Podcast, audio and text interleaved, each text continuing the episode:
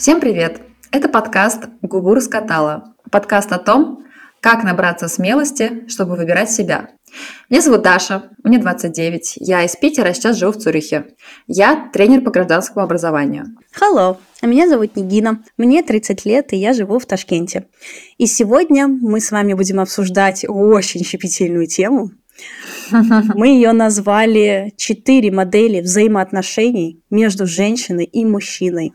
Будем говорить о разных моделях пребывания в браке между мужчиной и женщиной. И почему эта тема щепетильная? Потому что Ой, потому что она правда щепетильная, вот поэтому. Прежде чем мы начнем, дисклеймер, очень важную штуку хочу сказать, что ни у меня, ни у Даши нет образования психолога. Uh-huh. Что это в целом не, не то чтобы образовательный подкаст. Это подкаст, в котором мы делимся своими историями. И весь сегодняшний эпизод мы будем обсуждать с точки зрения вот наш опыт и вот как мы подходим к этой ситуации. Мы uh-huh. расскажем какие-то свои истории. И также хочется сказать, думаю, это тоже важно, упомянуть, что мы все-таки будем подходить больше с точки зрения психологического анализа, нежели будем упоминать традиционные, религиозные или какие-то другие комментарии. То есть сегодня мы просто будем брать ситуацию и размышлять о ней с точки зрения своего опыта. А uh-huh. опыт психологии у нас а, только год плюс терапии, или у Даши даже несколько лет терапии. Да, у меня ну и опыт прикольно. в том, что мы оба, обе в браке. Это тоже небольшой опыт. Эпизод называется «Четыре модели взаимоотношений между женщиной и мужчиной». Я поделала такой ну, большой research а, и прочитала много всяких э, мнений, статей и даже документальных каких-то работ по поводу того, вообще, какие взаимоотношения обычно между мужчиной и женщиной. И выделила для себя четыре таких основных, которые более, самые популярные в наше время сегодня. Ага. Я сейчас их перечислю, ага. а потом мы с тобой просто пройдемся по каждой из них и параллельно, наверное, расскажем свою историю, свое видение каждой из моделей. Ага. Первая – патриархальная. Вторая – западная. Третья – постсоветская. И четвертая – родительская. Угу. Пока ни одна из них не нравится, я знаю. А, прежде чем, опять же, мы перейдем вот э, к этому разбору всех моделей, я скажу свое мнение. Мне кажется, что невозможно выбрать какую-то одну модель и сказать, вот она моя, и вот, вот, вот так я либо состою в браке, либо хочу состоять в браке, или просто в любых само- взаимоотношениях с противоположным полом. Мне кажется, что помимо по мере нашего роста в жизни, взросления, мы как будто вот между этими всеми моделями как-то перемещаемся. Uh-huh. Ну, как ты думаешь, что такое патриархальная модель взаимодействия между мужчиной и женщиной? Ну, я это вижу как э, брак э, в традиционном обществе. То есть, э, условно, у нас есть земля, которую мы пашем, да, э, и брак между мужчиной и женщиной заключается на условиях выживания в первую очередь, а во-вторых, продолжения рода. То есть здесь вообще не говорится про то, кто там кого любит, э, кто там с кем хочет провести всю свою жизнь, это вообще не важно. Главное, э, как можно больше земли вспахать, как можно больше детей родить, потому что это работники. И, собственно говоря, все. Окей, okay. а с точки зрения взаимоотношений, мы же смотрим на этот брак не как на модели, которые в обществе э, угу. взаимодействует да, с обществом. Скорее мы смотрим и на взаимодействие изнутри этой модели между мужчиной и женщиной. Ну, тогда я бы сказала, что это такой договор. Причем не между мужчиной и женщиной нисколько. Это между их родами договор. И традиционная свадьба – это праздник не для молодоженов, это праздник для родов, где они э, друг перед другом дают обещания, что будут исполнять вот какие-то свои обязанности. Да? То есть со стороны мужчины это какая-то поддержка женщины, да, пока там она беременна, пока она рожает. А со стороны женщины это вот верность мужу, а это рождение как можно большего количества детей. Ну и плюс, конечно же, всякие финансовые вещи. Ну, например, там мужчина приводит э, свою жену в дом родителей, а она приносит за собой приданное. Вот. И вот эти все вещи финансовые очень четко обговаривались э, в традиционном обществе. Поэтому брак – это договор. Окей. И на этой пессимистичной ноте хочу... Ну, это нам кажется сейчас пессимистично. Тогда для людей это было совершенно нормально. А они могут на нас посмотреть, да, из толщины веков подумать, какие-то больные, что-то все какой-то у них романтизм в голове, э, какой-то фигней занимаются, да, то ли дело мы. Ну вот э, здесь я все-таки возьму на себя смелость добавить ремарку, что я бы не сказала, что это какие-то люди из каменного века на нас смотрят. Это модель э, отношений, которая по сегодняшний день считается одной из самых популярных моделей. И звучит она, может быть, не так пессимистично, как э, договор между родами и не праздник для молодоженам, а скорее мужчина – это кормилец семьи, и он берет на себя всю ответственность. А женщина, а женщина, она хранительница очага. Угу. Как тебе, как, как теперь бы ты прокомментировала? Не, ну это, в принципе, то же, самое, то же самое, что я говорила, то есть это нисколько не исключает. И, конечно же, я не говорю, что это люди с каменного века, просто я говорю про российские реалии, да, то есть в Российской империи а, традиционный брак существовал до революции. Угу. Вот, поэтому я говорю, что для меня это история вот до... А, начала 20 века существовало да, в моем культурном поле. А, поэтому да. Но а то, что это договор, это нисколько не обесценивает брак. Да, просто это совершенно другая картина мира. Я не говорю, что она плохая, да, я говорю, что она другая. И поэтому я не, не чувствую в этом никакого пессимизма, когда я про это говорю. Да? Просто это другие совершенно представления о том, как должны функционировать а, взаимо... ну, как должны функционировать браки и зачем нужна семья. Окей, okay, ну то есть вот если взять наши с тобой истории, то твоя история брака никак не подходит под первую модель патриархального взаимоотношения? Нет, нет, это да. Для меня а это расскажи чуть-чуть про свой брак. А, так, эм, ну, наверное, нужно начать э, не с брака, а с моей семьи собственной. А, что моя семья, она а, довольно традиционная, я бы сказала, потому что у моих родителей а, пятеро детей, я старшая, вот, и поэтому моя семья религиозная, да, православная. Поэтому я выросла вот в таком представлении, что муж должен быть кормильцем, жена должна быть хранительницей очага, и вот должно быть много детей. Патриархально вот. получается. Да, да. То есть я выросла вот именно в таком подходе, угу. а, но для меня он не подошел. Вот. А, в том числе потому, что я, будучи старшей сестрой, я была практически второй мамой а, в семье, и потому что у нас сейчас с сестрой следующий большой разрыв в 9 лет. И, честно говоря, я очень сильно от этого устала. Я хотела какой-то независимости, свободы, самореализации, вот. И я уехала из Петербурга учиться в Москву, а, вот, в бакалавриат. И я поняла, что для меня такая модель брака не подходит. Вот. И более того, прямо сейчас я пока не знаю, хочу ли я детей. Вот. Потому что у меня есть ощущение, что у меня уже есть дети, то есть э, э, мои замечательные сестры и братья, я очень много в них вложила сил собственных, э, и не знаю, в общем, для меня сейчас не очень понятно, зачем мне дети. Вот. И когда я э, поняла, что вот я нашла подходящего человека, э, с которым я хочу провести свою жизнь, да, с которым мы совпадаем по взглядам, э, которым я восхищаюсь, э, я поняла, что вот э, пора жениться, пора выходить замуж, вот. И у нас с ним совпадает э, взгляд на детей и на брак. Вы это обсуждали до того, как заключили брак или там на первых стадиях? Сколько тебе лет, кстати, было, когда ты вышла замуж? Сори, я супер личные вопросы задаю, но я уверена, всем интересно знать. Все в порядке. Так, Значит, мы познакомились в 2014 году, мне на тот момент было 20 лет, а поженились мы в 16 то есть мне было 22 года. Да, мы обсуждали э, очень подробно, зачем мы женимся, как мы видим наш брак, какие у нас будут правила, хотим ли мы детей, то есть вот это все мы обсуждали перед Супер. браком.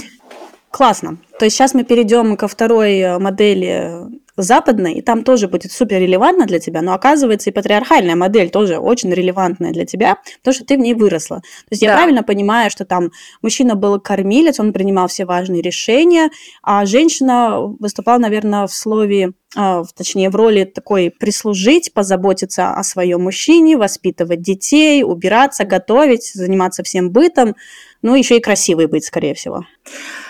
Слушай, вот здесь очень хитрый вопрос. То есть вот этот вопрос намного более личный, как ни странно, да, чем вопрос mm-hmm. про мой брак. Потому что а, моя семья необычная. С одной стороны, а, из-за религиозности, да, а, декларируется то, что наша семья патриархальная, да, традиционная, что вот есть отец, он добытчик, э, мать кормили, мать э, хранительница очага, да, и вот нам тоже всем девочкам нужно вырасти в этой модели, и мальчикам mm-hmm. тоже. Но по факту как все реально функционирует в семье, а, это не так. То есть я бы сказала, что наша семья декларирует себя как э, традиционная, но по настоящим взаимодействиям, то есть кто зарабатывает деньги, кто принимает решения, она намного ближе к постсоветской или даже к западной модели. То есть э, в нашей семье все ключевые решения принимает мама. Угу. Вот. И в какой-то момент она и зарабатывала больше отца. Сейчас я даже не знаю, как там происходит. А, это там прям совсем уже личные вопросы. Вот. Но в целом, а, как бы глава семьи, безусловный, безусловно, я, это мама. Вот. Угу. Интересно, как ты думаешь, э, наверняка некоторые из слушательниц, потому что все живут в разных моделях. Uh-huh. Причем, опять же, как я в самом начале сказала, мы все как будто переплетаемся с одной модели на другую. И вполне возможно, что некоторые женщины либо выросли в патриархальной модели, когда они были дочерями, либо они, когда вышли замуж, сначала была какая-то патриархальная модель, а потом они потом они переросли в какую-то другую, либо наоборот, сначала была другая, а потом они переросли в патриархальную. То есть э, у каждого свое видение о том, как, mm-hmm. какой должен быть их брак. Здесь, наверное, важно сказать, что самое главное, чтобы два партнера, которые состоят в этом браке, соглашались с тем, что да. для них супер важно. Вот как ты с твоим мужем в самом начале обсудили, что для вас брак, зачем он вам, зачем mm-hmm. вы женитесь хотите ли вы детей, вот это вот все обсудили и дальше там, рука об руку пошли. Давай тогда перейдем ко второй западной модели. Угу. Западная модель, судя по research у, который я поделала, а, скорее включает в себя, знаешь, такое равенство между партнерами, между мужчиной uh-huh. и женщиной. Uh-huh. Здесь тоже такая небольшая палка о двух концах. Очень интересно вообще мне, когда я какие-то статьи читаю, мне очень интересно комментарии читать, знаешь, к этим статьям. Да-да-да. Вообще, вообще к любым постам или мемасикам, или вот все смешное, что происходит, это самый кайф иногда почитать комментарии. Я вот, когда читала про западную модель, наткнулась на комментарии, где один мужчина пишет, ну да, а, типа женщина, друг человека. И этот комментарий был написан в 2021 году. Uh-huh. И там что-то было, ну, какие-то разногласия были по поводу того, что, но, да, давайте сейчас будем продвигать вот эту тему, где женщины-феминистки должны работать на шахтах, типа они такие, как мужчины. Ну, вот это вот крайность. Uh-huh. И комментарии такие обсуждали, что на самом деле, вот давайте вот типа серьезно поговорим, на самом деле место женщины в модели патриархальной, вот так сказать. Uh-huh. А, расскажи... Это пишут мужчины или женщины? Мужчины, конечно, ну, конечно, мужчины. Ну, во всяком случае, те комментарии, которые я увидела, они были от мужчин. Но, опять же, здесь кому как подходит. А, расскажи, как ты относишься к западной модели? Что для тебя вообще партнерство? И чем оно может отличаться от патриархальной модели? А, так, а, ну, мы, конечно, затрагиваем очень большой пласт. То есть mm-hmm. здесь столько под тем, которые хочется осветить, но не хватит не то, что одного эпизода, целого подкаста не хватит на эту тему на самом деле, потому что она за собой, э, ну, все, все влечет. Э, так, как я отношусь к западной модели? Но но мне кажется, мой брак как раз в западной модели, в том смысле, что мы обговариваем вещи самые важные, мы на равных участвуем в обсуждении вопросов, которые встают перед нашей семьей, да, и мы вместе принимаем эти решения. А, при этом важно сказать, что вот сейчас, а, когда мы уехали из России, я долгое время искала себя, я не понимала, чем я хочу дальше заниматься, э, и меня полностью обеспечивает мой муж. Вот, то есть эм, здесь у нас получается такое партнерство, да, но при том, что меня обеспечивает муж. Э, я не собираюсь э, быть в этом состоянии вечно, да, то есть я сейчас встану на ноги в смысле карьеры, я очень надеюсь на это, и уже смогу сама себя обеспечивать или даже в каких-то местах подстраховать мужа, да. А, но самое главное – это принятие решений. Процесс принятия решений, вот как он выстроен. Мне кажется, вот все вот эти семьи, да, все модели, эм, четыре, про которые ты говоришь, можно разделить между собой именно по принципу принятия решений. Правильно ли я услышала, что в патриархальной модели принятие решений не коммуницируется друг с другом, а скорее доминируется кем-то одним? А, ну, да, мне кажется, что... Смотри, ну давай что-то конкретное обсуждать, да? Вот, например, в России, а, там, на УСИ, а, был такой свод правил а, «Домострой». Да, он регламентировал отношения супругов вот в таком э, традиционном браке. И там очень четко говорилось, что мужчина – глава семьи, он принимает все решения. Он э, знает, он, он такой хозяин рачительный, он знает все, как у него устроено в доме, он э, там понимает, как э, экономика его семьи работает, он знает э, про, все про своих домочадцев. И он принимает все решения. То есть, конечно, э, он может прислушаться да, к мнению жены э, или других своих родственников да, и так далее. Э, но однозначно, абсолютно однозначно, он глава семьи, он принимает решения а все остальные ему подчиняются. Вот и все. Знаешь, я тебе здесь в перевес могу сказать, что на Востоке есть такое понятие, что Самое главное для семьи это дом. Самое главное место вообще в целом в мире это место, где ты живешь, это твой дом. А в доме чаще всего это быт, а хозяйка быта mm-hmm. это женщина. Потому что где вот мужчина беспрекословно что-то решает, звучит как диктаторство, а другие ему подчиняются. А вот э, к патриархальной модели, наверное, относится та модель, где все, что касается домашнего очага, быта, детей, там все-таки решает женщина, потому что Нет, она этим заведует. Не согласна. Mm-hmm. Ну, просто я, я сейчас говорю про российские реалии, да, как было в России, э, домострой и вот эти традиционные штуки, там как раз я тоже сделала на это упор, что мужчина хозяин дома, он решает, а, что будет с детьми, условно, куда они пойдут учиться, да, ну, в нашем представлении, mm-hmm. когда там закупать, э, не знаю, продукты, когда делать новые сани, не знаю. Ну, то есть все стратегические вопросы решает мужчина. Женщина – это именно исполнитель его воли. Звучит как рабство. Ну, это частично так и было. То есть э, просто, ну, это они так не называли, но э, во многих Называли культурах... это просто браком, да? Да, да, во многих культурах. Ну, то есть, понимаешь, даже если мы говорим про то, как, какие были свадебные обряды, да, что говорили? У, у вас товар, у нас купец. Mm-hmm. И товар это про женщину, а купец это жених. Вот он пришел покупать себе жену, понимаешь? Okay. А если Именно вот такое отношение. ближе к сегодняшнему дню, сегодня же все равно мы, не, ну, я надеюсь, не так торгуем. Смотри, ну... Эм... Ну вот ведь сегодня тоже живут э, в патриархальных браках. Причем, блин, хорошо некоторые люди живут в патриархальных браках, потому что э, если ты ну, во-первых, это может быть период. То есть не, не значит, что если у тебя там 5 лет брака, ты все 5 лет живешь по одной модели. То есть какой-то период наступает, где, допустим, мужчина, может быть, начинает э, успешно зарабатывать, и появился маленький ребенок в семье, допустим. То вот такая вот модель, идет смещение такое, знаешь, где мужчина берет на себя роль кормильца, потому что у него теперь есть ребенок, да, у него есть жена mm-hmm. теперь, которая сидит в декрете дома и не зарабатывает, и он о ней заботится, а она в свое время, точнее, ну да, в свою, очередь, очередь, да, она в свою очередь э, выполняет какие-то более домашние функции. Ты бы это, эту модель не назвала патриархальной? А, слушай, ну просто э, есть условно чистый тип, да, а, есть уже что-то смешанное. А, если мы хотим разделить между они собой все вот эти модели, наверное. Конечно, они все смешаны, но мы просто же для того, чтобы какую-то категоризацию сделать, мы показываем идеальный тип, да, чистый, и потом уже говорим, ну, знаете, в, ну, в жизни на самом деле не бывает идеальных типов, а все где-то между балансирует. Угу. Ну да, мы еще, наверное, все это говорим с учетом того, что мы живем в 23 году, и, угу. несомненно, есть места на планете, где ну, происходят абсолютно разные вещи.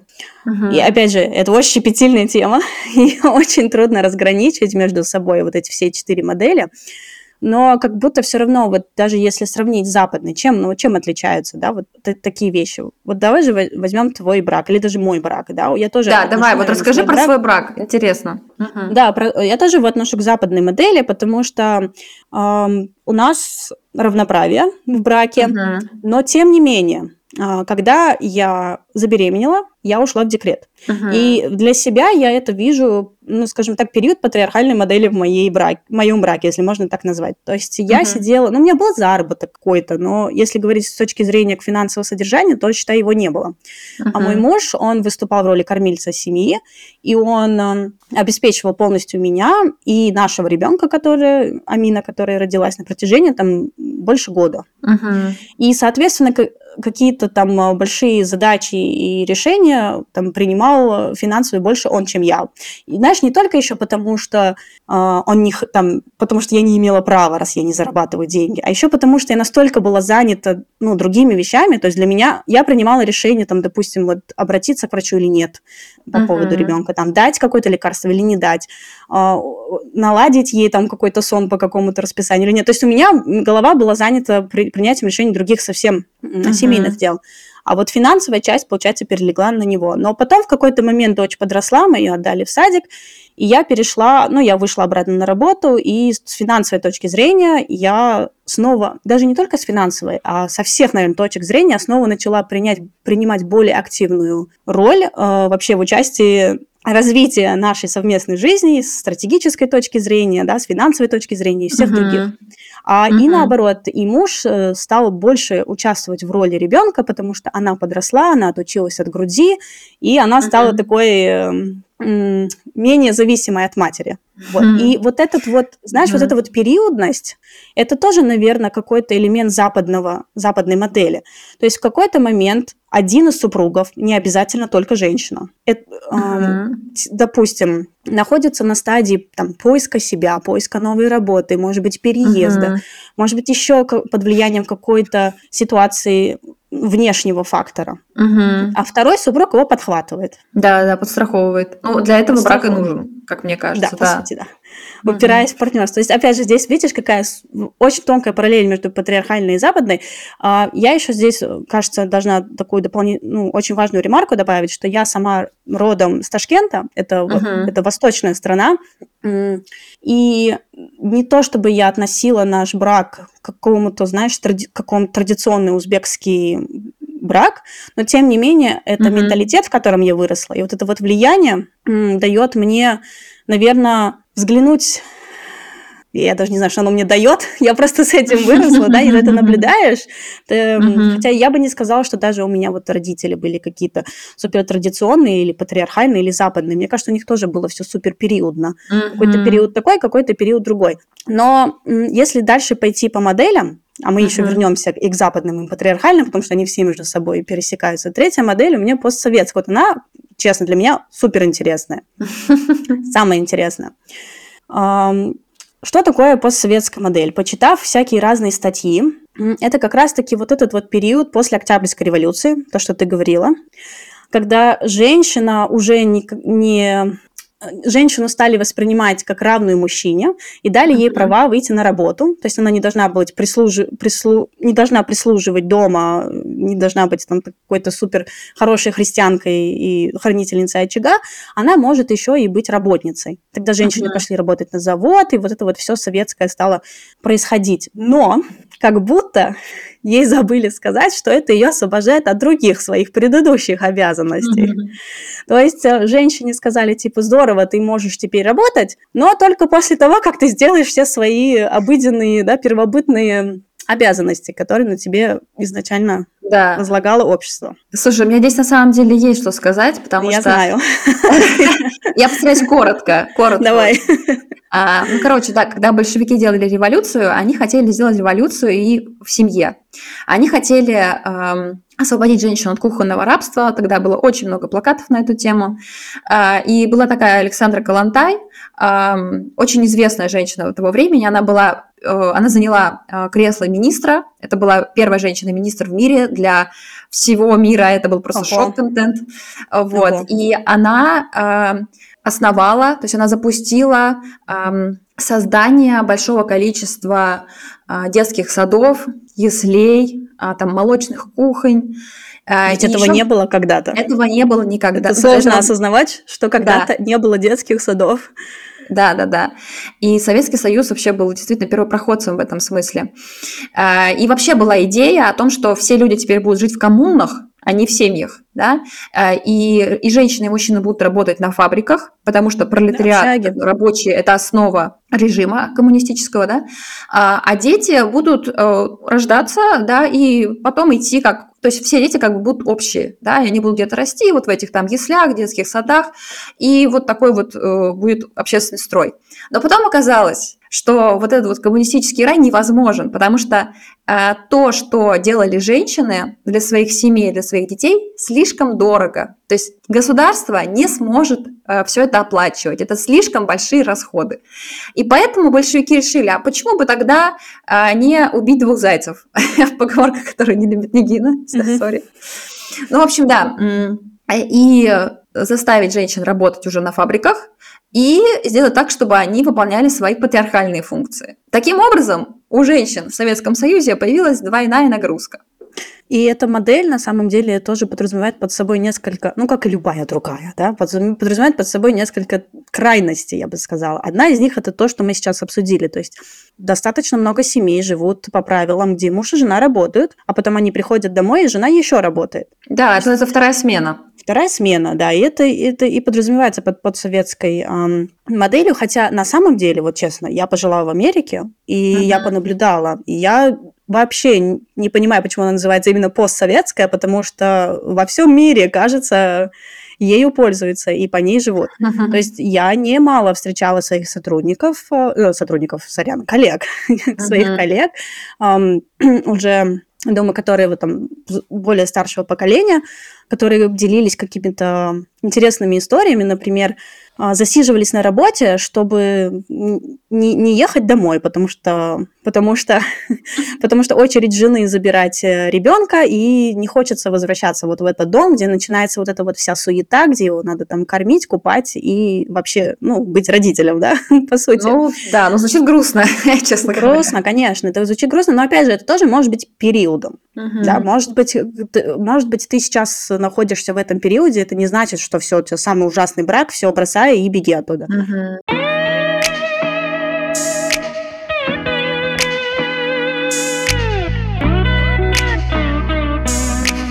Перехожу к четвертой. Родительские отношения. Uh-huh. С каждой категории э, модель все более болезненной и болезненной становится, знаешь. А, родительские отношения тоже супер популярная модель.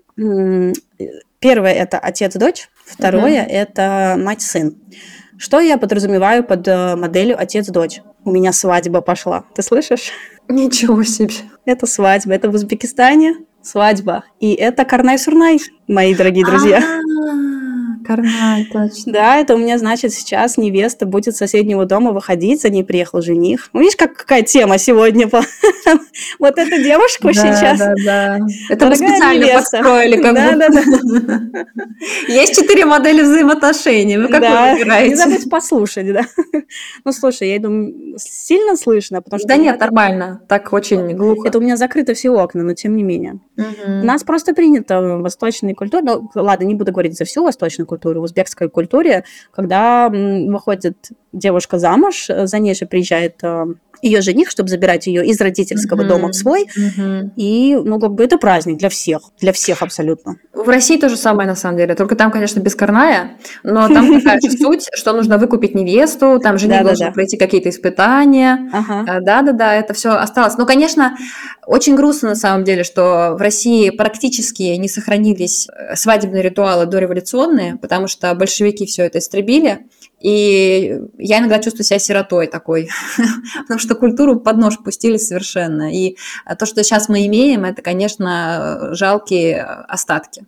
Я, кстати, знаю одну из русских традиций, это где нужно откусить кусок каравая. Каравая. Да, меня, он больше... был на свадьбе. Мама мне э, его испекла. Испекла сама? О, Нет, не сама а испекла, она... Карнай на свадьбе. А у тебя был карнай сурнай. Ну, видишь, все. Все-таки мы принадлежим своим традициям, да, в том. Окей, о чем я вообще говорила? Я говорила о родительских отношениях. Uh-huh. Смотри, а, что я прочитала? Взаимоотношения отец-дочь. Вообще, когда я готовилась к этому эпизоду, я еще в Инстаграме сделала опрос, сказала, о чем мы будем говорить, uh-huh. и говорю, ну, задала вопрос вообще, какие есть мысли по этому поводу. Как, какие роли вы бы хотели играть в отношениях с мужчиной? И я тебе, помнишь, пересылала этот скриншот, ты помнишь, да, да, да. что довольно преимущественно а, выиграл вариант, где женщины очень хотят послушать про такое взаимоотношение, про такую модель взаимоотношения, где женщина красивая, а мужчина uh-huh. работает. Да, да, да. Ну, тема действительно такая интересная. И вот про родительские отношения у меня здесь э, очень четко еще всплывает э, отзвук традиционной модели, то есть патриархальной. То есть когда есть отец, есть дочь, да, она его жена, но она как бы не до конца э, партнер, да, то есть она не может э, принимать решения самостоятельно, и поэтому она в такой роли, ну, как ребенок. То есть ее нужно наставить, направить, э, да, подсказать. Э, но речь про то, что она как бы выполняет решение отца. Вот. А вот модель, когда есть отец, есть дочь, которая просто красивая, но это немножко похоже на какую-то содержанку, нет? Ну, слушай, громко сказано, я бы сказала. Есть один эпизод, который я послушала. Я укажу в, в указании в указании эпизода ссылку в описании на, эпизода. Да, в описании эпизода я укажу ссылку на подкаст, который я послушала на эту тему. Как, опять же, мы не психологи, поэтому я просто пересказываю и, и говорю со своего опыта. Как эту модель описывает психолог. Женщина хочет играть роль немощной, своего рода немощной девочки, которая ничего не хочет в этом мире решать, хочет, угу. чтобы ее спасли. Да, да, да. И находится, ну, это тоже своего рода синдром. Ну, все, что мы говорим, в принципе, это, это все уходит куда-то, либо в синдром, либо в какую-то травму, либо еще куда-то. А еще есть вот синдром спасателя. Да, и обычно он а, привлекает по логичным причинам того самого спасателя мужчины, который приходит и говорит, давай я тебя вот укутаю одеялом, я все за тебя решу, я все за тебя сделаю, не переживай, все будет хорошо, и вот, вот такая у нас будет жизнь. И так, а в такой модели очень часто оказываются девушки, у которых были какие-либо Проблемы с отцом. Да, проблема с отцом, потому что все это идет именно оттуда. И еще есть такая, то есть некоторые оказались в этой модели как-то неосознанно, uh-huh. а другие девушки идут в эту модель более осознанно. То есть они говорят, ну а что плохого в том, чтобы быть капризной девочкой? Я же женщина. Uh-huh. Я девочка. Я девочка, меня надо баловать, меня надо опекать. Здесь немножечко мы смешиваем это с патриархальной системой, где ты хранительница очага. Но чем здесь очень dramatically отличается модель родительская от патриархальной, это в том, что в патриархальной опять же, как я считаю, как я почитала, э, все-таки женщина берет на себя какую-то ответственность. Она берет на себя ответственность ну, женщины-хранительницы очага. Она да. дома, она растит детей, она занимается какими-то домашними делами. А вот угу. в отношениях отец-дочь, где женщина, ну, кукла, давайте будем как бы своими немножко ну, именами да. называть. Я просто красивая, я кукла. Э, люби меня просто так. Э, какие могут быть э, плюсы и минусы? Во-первых, это тоже может быть какой-то период в отношениях. Угу. Просто в какой-то момент женщина сказала, знаешь что, там, я задолбалась работать, например, или вот я сидела все это время в декрете, а теперь мои дети выросли, можно я просто буду там хочется вот, э, я не знаю, красоту навести на себе, да, я там кормила, у меня, я, я хочу теперь заниматься спортом, я хочу ходить по салонам, это такой период, а я хочу, чтобы ты меня просто содержал и любил. А есть модели, где, ну, как бы женщины вот прям очень сильно засиживаются в таких отношениях, э, и происходит такой дисбаланс, где со временем наверное, у мужчин происходит какой-то накопительный эффект того, что он бесконечно ответственный и не имеет права на ошибку, угу. потому что он все решает, и без него все развалится. Да. А, же, а у женщин таких, кстати, я почитала тоже в статье, очень, э, они очень часто боятся стареть. Да, потому что они считают, что их главное достоинство – это их внешность. И мне кажется, это просто очень грустно, что по факту такая женщина считает себя эм, ненужной. То есть, если она лишается своей внешности привлекательной, то она больше ничем привлечь э, мужчину, в принципе, другого человека не может. Это, мне кажется, очень грустно. Потому что это обесценивание себя. А, здесь, кстати, в этом, в этом разделе. Еще хочется поговорить про такую теорию, как женщина-муза. Угу. Потому что очень часто вот это вот, э, скажем так, дисбаланс, где женщина маленькая девочка, которую надо опекать, говорит, что она не то чтобы... Ну, как бы, мне кажется, мало мы встретим женщин, которые говорят просто «я красивая, люби меня за то, что я Барби, и все, я всю жизнь буду такой красивой». Очень часто же ведь это все слоями, слоями подсознательными какими-то накоплено, и даже если ты состоишь в таких отношениях, ты не всегда понимаешь, что вот оно как на самом деле эта модель работает. Угу. И очень часто женщина еще воспринимается как муза, или она себя видит музой именно вот в этой концепции отношений. То есть угу. женщина должна вдохновлять. Угу. Да? Мы же понимаем, что женщины они, это более эмоциональные существа. И испокон веков еще э, мужчина больше славился своей грубой силой, а женщина тем, что она более эмоционально развита в целом. Угу. Еще потому, что женщина может рожать, и вообще ощущение сопереживания более развито в женском мозгу или мозге, как правильно. Угу. И мозгу. Мозгу, да. И, и как вот здесь вот отличить, допустим, женщину-музу и женщину-куклу? Женщина-муза, в моем понимании, это такая, знаешь, мудрая женщина. И самое главное различие между этими двумя, можно сказать, стереотипами, можно сказать, персонажами или моделями, это самодостаточность. Женщина-муза, как я считаю, она самодостаточна.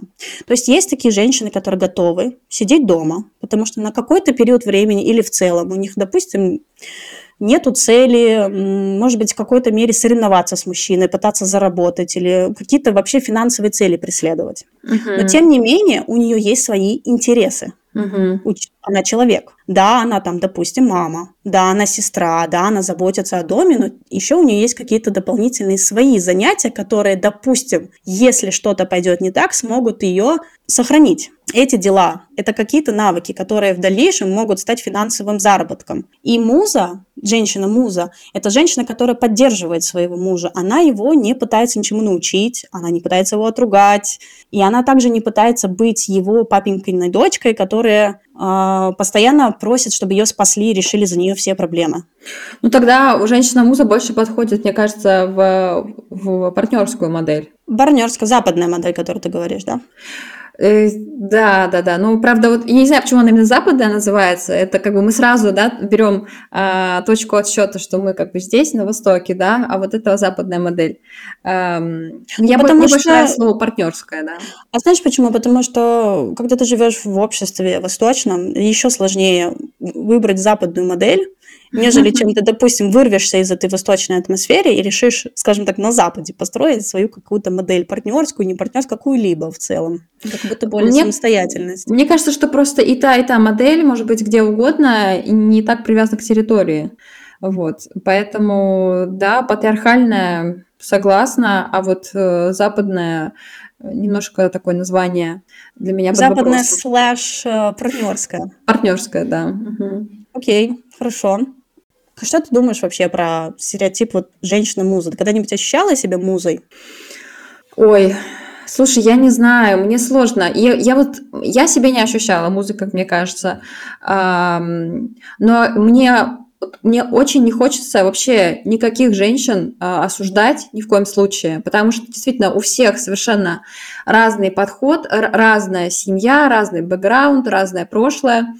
Э, и я как феминистка, э, я поддерживаю женщин во всех моделях и желаю всем э, самое главное понимать, что они на это соглашаются, что то, что они делают и как они живут в этом браке, их устраивает, и более того, это им полезно, это их развивает. Да, вот, кстати, вот здесь замечательный комментарий ты сказала про развивает. Мне пришла в голову такая идея. Вот мне кажется, ты меня в этом поддержишь. Есть женщины, которые просто от природы женственные женщины. Вот от них просто, знаешь, пахнет какой-то нежностью, забот, заботой. Вот их голос, он такой, знаешь, более материнский. А есть женщины-достигаторы. Вот я, и я думаю, ты тоже падаешь под категорию больше достигаторства. И поэтому, когда я говорю про вот эту вот всю мудрость э, женскую и женщина-муза, мы mm-hmm. такие, mm, I don't know. как это? Что это такое? Посылаем привет. Да, здравствуйте. Поделитесь с нами, пожалуйста. Но ведь в моем тоже окружении есть мои подруги, и вообще я знаю очень много историй женщин, которые а, от природы они женственные, они сексуальные, они, они настолько энергичны, что ничего не нужно для этого сделать. Они просто просыпаются, их походка, жестикуль, они такие грациозные. Вот я, например, женщина-картошка, я просто пройдусь, я обязательно в какой-нибудь угол ударюсь, у меня что-нибудь из рук выпадет. Вот правда, вот, э, а, а есть девчонки, которые просто вот, я не знаю, вот так, вот, вот знаешь, вот так вот просто манят своей очаровательностью. И вот а, такая категория женщин а, не хочет никаких карьер строить, допустим, да, вот если говорить про партнерскую модель, она не хочет mm-hmm. приносить, она не хочет равноправия в плане, я не хочу столько же зарабатывать, сколько ты. Хочешь зарабатывать, зарабатывай. Я не хочу. Mm-hmm. У меня есть такая возможность. Да, может быть, у нас нет миллионов, мы не какие-то супер богатая семья, но я, например, предпочитаю заниматься может быть, творчеством. Как будто, mm-hmm. ну, у меня такой что такая женщина захочет заниматься творчеством. И вот здесь вот для меня лично как будто проходит грань между женщиной-куклой и женщиной-муза, потому что такую женщину хочется любить просто так, наверное, просто потому что она такая притягательная. Но чем это отличается? Опять же, повторюсь, что женщина-муза, она самодостаточная, она не позволяет себя не уважать. И она не позволяет собой играть, допустим. Mm-hmm. Она точно знает э, свою цену, и даже если она не приносит какой-то финансовый вклад в семью, она четко распределяет свои границы, что она может дать, а что она не может дать. Вообще во всех этих моделях самый главный, наверное, а, пунктик взаимоотношений mm-hmm. это давать и брать. Uh-huh, uh-huh. Например, вот про патриархальную мы говорили, да, там мужчина, он дает финансовую, финансовую часть содержания, а женщина дает вот домашний уют. А, мужчина Значит, берет... женщина очень много работает в традиционной семье. То есть э, я бы не сказала, что там женщина чувствует себя королевой, да, а мужчина ее защищает. Слушай, смотря какая модель. Ну вот модель внутри этой модели, я бы так сказала. знаешь, эм, даже в патриар... Ну вот, допустим, давай возьмем конкретный пример. Патриархальная семья. Вот давай меня, в мой, да, что прям конкретно по примеру. Период моего декрета. Я занималась домом, я занималась бытом, я готовила. Но, допустим, у меня была возможность э, по обговоренности своим мужем приходила уборка и снимала с меня, например, обязанности вот уборки. Ну, это совершенно не патриархальная семья, Нигин. Ну, извини, я не могу тебя представить. Я просто знаю твои отношения с мужем и э, как вы договариваетесь. я допускаю мысль, что, конечно, да, когда ты была в декрете, у вас немножко по-другому это распределялось, но эм, то есть для патриархальной модели э, идея, что может прийти уборка э, и взамен женщины это делать, не знаю, мне кажется, это что-то за гранью, из области Слушай, ну знаешь, здесь нам помогут наши слушатели. Да, Ребят. да. Подскажите нам, пожалуйста, что вы думаете? Скажите нам, пожалуйста, как вы себе представляете патриархальную модель? То есть э, здесь, получается, у нас разногласия с точки... Ну, не то, что разногласия, у нас просто разное понимание о том, угу. как я может быть, и ты права, может быть, я и не была в патриархальной модели, может быть, это просто был период партнерской да, так, такого. Да, да, я бы сказала больше так, потому что вот сейчас у меня как будто бы есть фактор, да, патриархальный, что муж меня обеспечивает. Но я понимаю, что это на самом деле не влияет на модель нашей семьи, потому что для меня самое главное вот в этих моделях, да, а, главный фактор, который определяет, к какой семье это относится, к какому браку, это именно принцип принятия решений. Кто участвует в принципе в этом? В смысле, кто участвует в процессе принятия решений? Окей, и ну как, окей, со твоей точки зрения патриархальный, эм, патриархальная модель это та модель, где женщина не участвует в принятии решений, да. то есть она не выбирает не с финансовой точки зрения, да. не, с дом, не с бытом. Она, она может не... только что-то посоветовать, что-то как бы попросить у мужа, попросить она может, mm. а он уже Обратиться. решает, да, разрешите обратиться. Э, это как договор, знаешь, ты когда заключаешь какой-то, сори, да, с точки зрения работы, ты заключаешь да. какой-то договор, и они пишут права и обязанности сторон. И вот да. права одной стороны, вы имеете право обратиться, вы имеете Именно. право запросить, вы имеете Именно. право да, какую-то получить информацию, но то, что да. мы вам ее дадим, мы Абсолютно. вам вообще не обещаем. Не гарантируем. И это очень интересно, что ты привела пример именно с договором, потому что для меня патриархальная семья – это, безусловно, договор в первую очередь. Окей, хорошо, ладно. Пожалуй, я оставлю эту модель. Давайте, ребята, если вы слушаете, напишите нам, что вообще вы об этом думаете, потому что мы, когда начинали этот эпизод, мы понимали, что это такая тема, которая, блин, щепетильная. Можно я скажу еще раз это слово? Если вдруг вы не поняли. Давай, Никин, давай. А, в общем, разобрали модель отец и дочь. Мы сказали, что в таких моделях... То есть, опять же, эта модель может быть просто периодом каким-то, где девушка хочет почувствовать себя слабой. Вообще, в целом, мне кажется, для женщины одна из самых важных один из самых важных факторов, по которому мы выбираем мужчину, это ощущение опоры и надежности. И может... Да. Угу. А для же... А...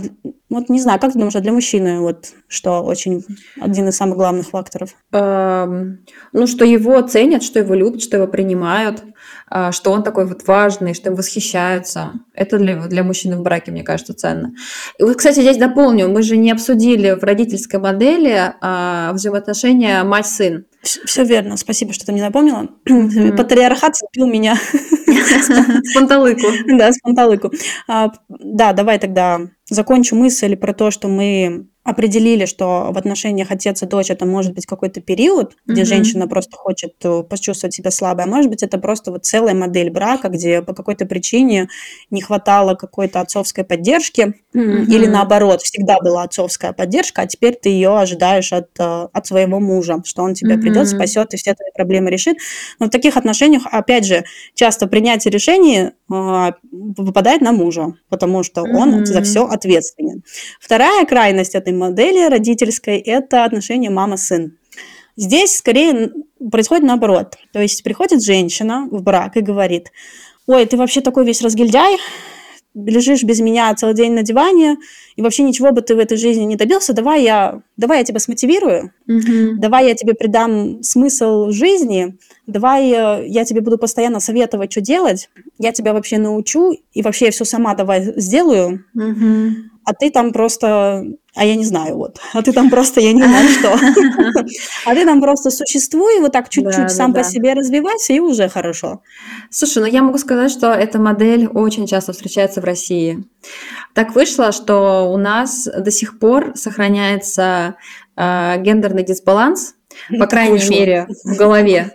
Везде. Да, да, да. Да, ну, так вышло, сейчас объясню почему. Так вышло, это до сих пор эхо Второй мировой войны, потому что во Второй мировой погибло очень много российских мужчин, вот, советских в целом, да, но если сейчас говорить про Россию, то российских. А, и мужчина после Второй мировой войны это была очень большая ценность. То есть, если мужчина, у тебя есть большая да. ценность. Сорян, конечно, да. ставку, у нас всегда вещь на весь золот.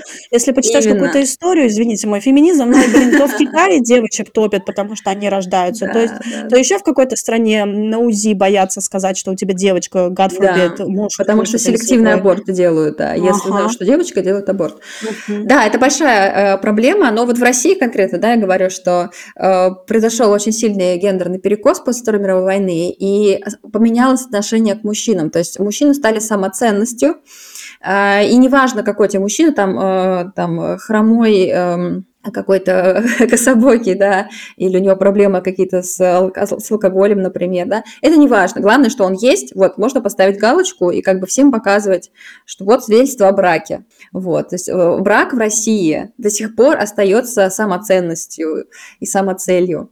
А, поэтому женщины готовы подбирать а, разных совершенно мужчин, да, а, которые как бы со стороны кажется вообще им не по росту, да, ну, человек не дотягивает, прямо скажем.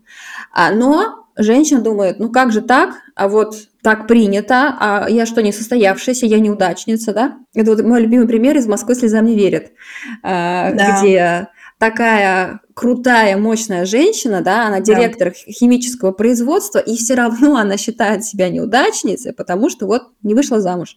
Да. Вот. Ну и Хороший я, Фильм очень хороший, да, очень красивый, очень интересный. Я, кстати, Оскар завоевал. А я недавно его впервые посмотрела. Серьезно? Буквально в этом году, представляешь? Я его очень люблю, но э, мысль, которую он транслирует, очень токсичная и очень неправильная.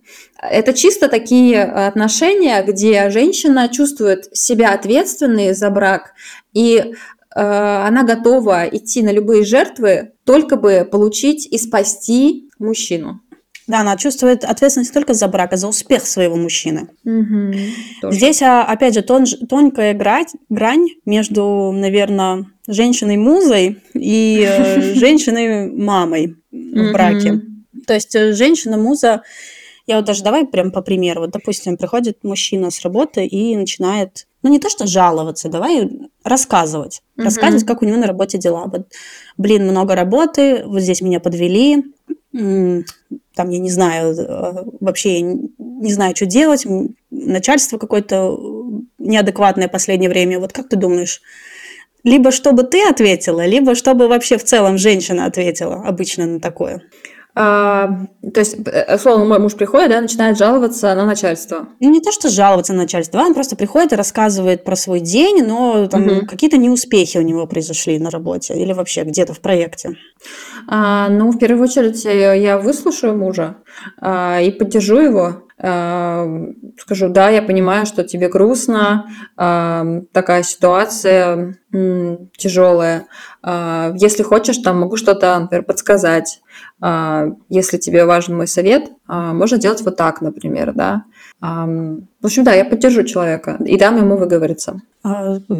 Пример ответа женщины-музы она бы сказала что-то вроде «Ты вообще большой молодец, что ты все еще с этим справляешься». Вот был бы другой на твоем месте, он бы, наверное, не справился. Не вообще, угу. что только я знаю, что только ты найдешь выход из этой ситуации. Угу. Контраст, что бы сказала женщина-мама. Я тебе сейчас скажу, как сделать.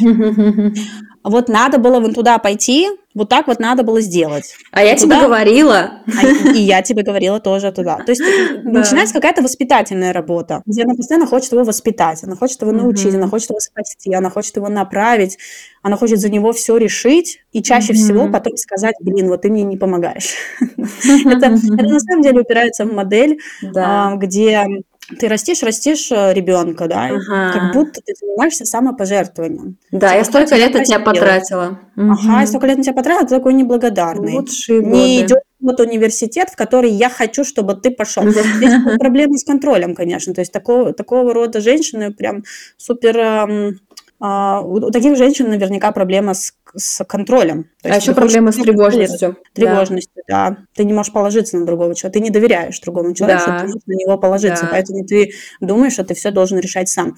Опять угу. же, такая модель тоже может быть временной. Допустим, я читала, слушала в подкасте что бывают такие периоды, когда муж остается без работы, допустим. Угу, вот не он тебя будет подхватывать, а ты его. Да. вот эти вот, вот эти вот грани, они же очень сложные. То есть насколько нужно быть взрослым и зрелым, угу. чтобы в обществе, а в нашем обществе очень сложно быть мужчиной, у которого не получается зарабатывать на семью, угу. давление, оно вообще просто зашкаливает, чтобы в таком вот обществе не переломить вот эту грань и быть эм, просто поддерживающей фигурой, а и не становить и не переходить в грань матери, давай я все решу. Угу. То есть здесь женщинам тоже ну, уметь вот эту вот да. поддержку выделить, это, угу.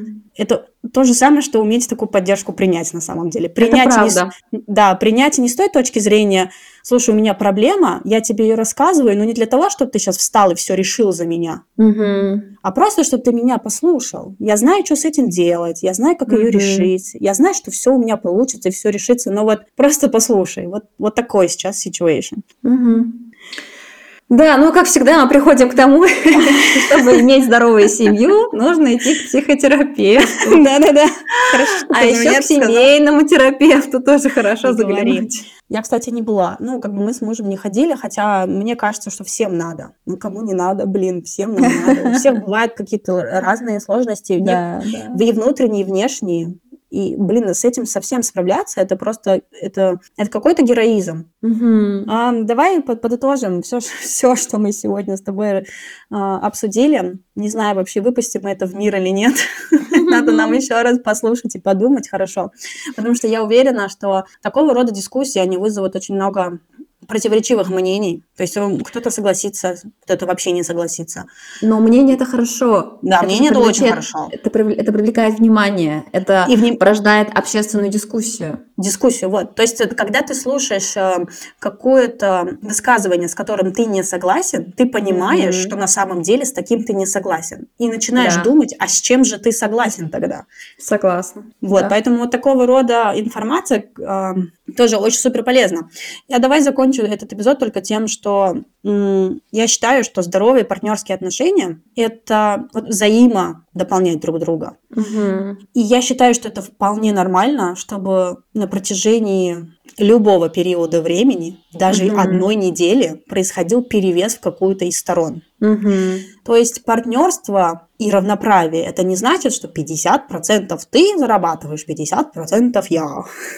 Там 50%, там 50% ты вкладываешь какую-то покупку, 50% я. Равноправие, наверное, скорее это у меня вот это получается, а вот это не получается. Вот здесь ты меня дополнишь, а здесь я дополню тебя. И я имею право на свои таланты, и я имею право на свои слабости. И также я уважаю твои таланты, и я тоже уважаю твои слабости. Да. Здесь главное задать себе вопрос, насколько ты знаешь себя, это первое. Мгм. Насколько твой партнер знает себя, это второе. Да. Насколько вы откровенны друг с другом, чтобы скоммуницировать свои таланты и свои слабости, и насколько ты действительно готов быть в роли принимать. Знаешь, толерантность, да, это, наверное, называется. Вот. Да. К некоторым принятие. слабостям, да, принятие, к, к некоторым недостаткам да, своего партнера ты можешь быть просто толерантен. Ну, Мгм. типа, мне это не мешает жить. А Мгм. некоторые, конечно, уже перерастают э, в какое-то, ой, мне приходится это терпеть. Но вот терпеть это совсем другая грань, Да, чем да, да. толерантность.